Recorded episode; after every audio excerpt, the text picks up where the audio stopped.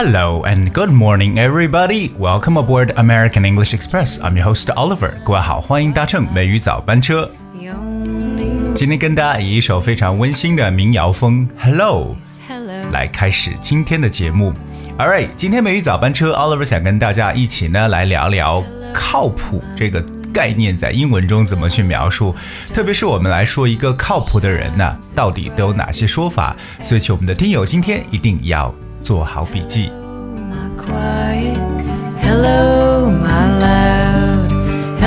首先呢，我们说到一个人靠谱呢，其实从某种程度上来说，就是这个人他是值得信赖的，对不对？那也在英文当中，我们知道最简单的一个说信赖的词就叫 trust，t r u s t，trust。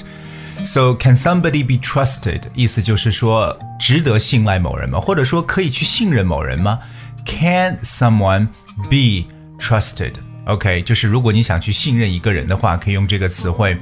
那当然，某人所说的话值得相信吗？Like his words are not to be trusted，就说他说的话呢是不足以去凭信的。His words are not to be trusted。所以，我们首先去了解的是 trust 这个词来表示信任。当然，如果说到靠谱呢，我相信我们很多人会想到的第一个形容词呢，应该是 reliable，right？reliable 它来自动词 rely，r e l y 所变过来的一个形容词。So reliable, that's r e l i a b l e，reliable。So we talk about the word reliable, um, you know, like when people or things that are reliable can be trusted to work well or to behave in a way that you want them to. 这就是一种可靠的一种表述了。OK，我们最直接说到可靠的一个形容词，比如说呢，哎，她既能干呢，又很可靠。She was efficient and reliable. OK，这是很多老板都喜欢的员工啊。She was efficient and reliable.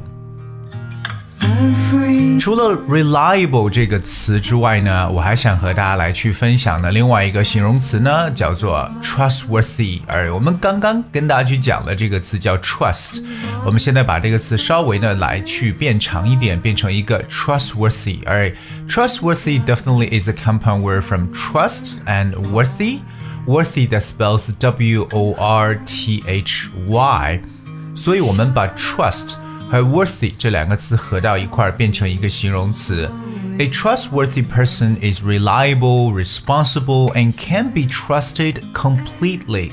这就是大家可可以说到可以信赖的、可靠的一层意思。 Turning grace. 比如说，他是一个可信赖的、头脑冷静的领导。He is a trustworthy and a level-headed leader. Alright, he is a trustworthy and level-headed leader. 头脑冷静的 level-headed 就是由 level l e v e l 加上连字符，再加上 ed 的词 headed。level-headed。OK，就是头脑怎么样的？比如我们以前说这个头脑保持清晰的，就可以说 clear-headed，right？我们还有 light-headed 等等。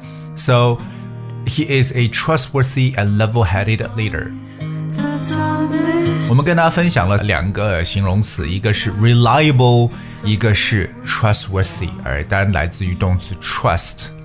那么在其他的表述当中，说到一个人靠谱呢，其实有一个短语我们常讲的叫 count on someone，而 count on 这个 count that's C O U N T count count on someone. Okay, so if you count on someone or count upon them, you rely on them to support you or help you.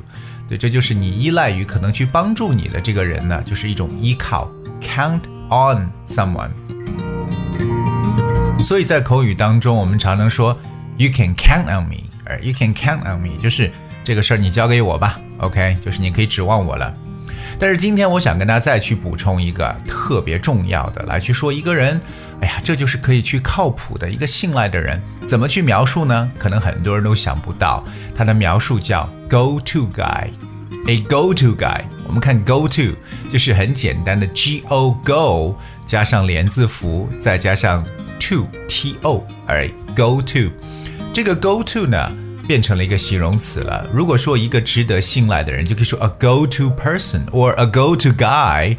口语当中常说 a go-to guy。OK，so go-to 其实它是表示为了解决某个问题或某种事情你必须要找的人。OK，或者也可以表示你必须要去的一个地方。在非正式口语表达当中呢，表示靠谱的人。这一点相信很多人想不到。那我们解释一下 go to 这个概念。Alright, go to it could be a person means extremely dependable，人是极其可靠的。OK，譬如说像这个团队里边比较可靠的人，就说 the go to guy in the team。So are you the go to guy in the team? Think about it. Go to guy 就是值得信赖的人。当然了，go to 后面也可以加的是一个 place，一个地点。 A go to place。A go to place 就是我们常说的我的一个打卡的地方，对不对？必须要去的地方，那就是一个 go to place。Go to place is a popularly visited，就是经常呢很多人去游览的这样的地方。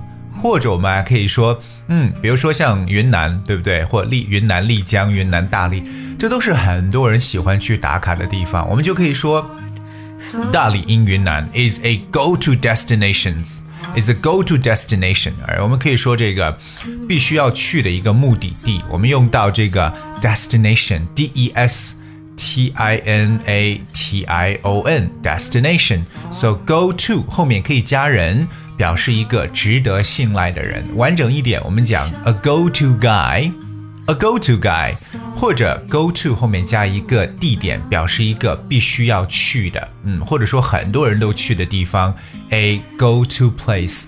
但是一定要注意，就是 go to 中间有连字符连起来，这是一个形容词。Graceful. 刚才我们说到一个必须去打卡的地方啊，除了这个 go to 之外，也可以说 a must go place。This is a must go place or a must visit place。我们在使用的时候呢，喜欢在 must 后面加上一个连字符，right？A must do thing 就是必须要做的事情，a must go place 一个必须要去的地方，alright？So this is a must eat snack，必须吃的零食。Alright, so this is what we talk about. OK，譬如说呢，遇到技术上的难题，大家都会去找他。So he's the go-to guy for any technical problems. 等于说，在技术方面，他就是一个很靠谱的人了。Okay, so that's what we talk about. You know, do you have a go-to guy in your office?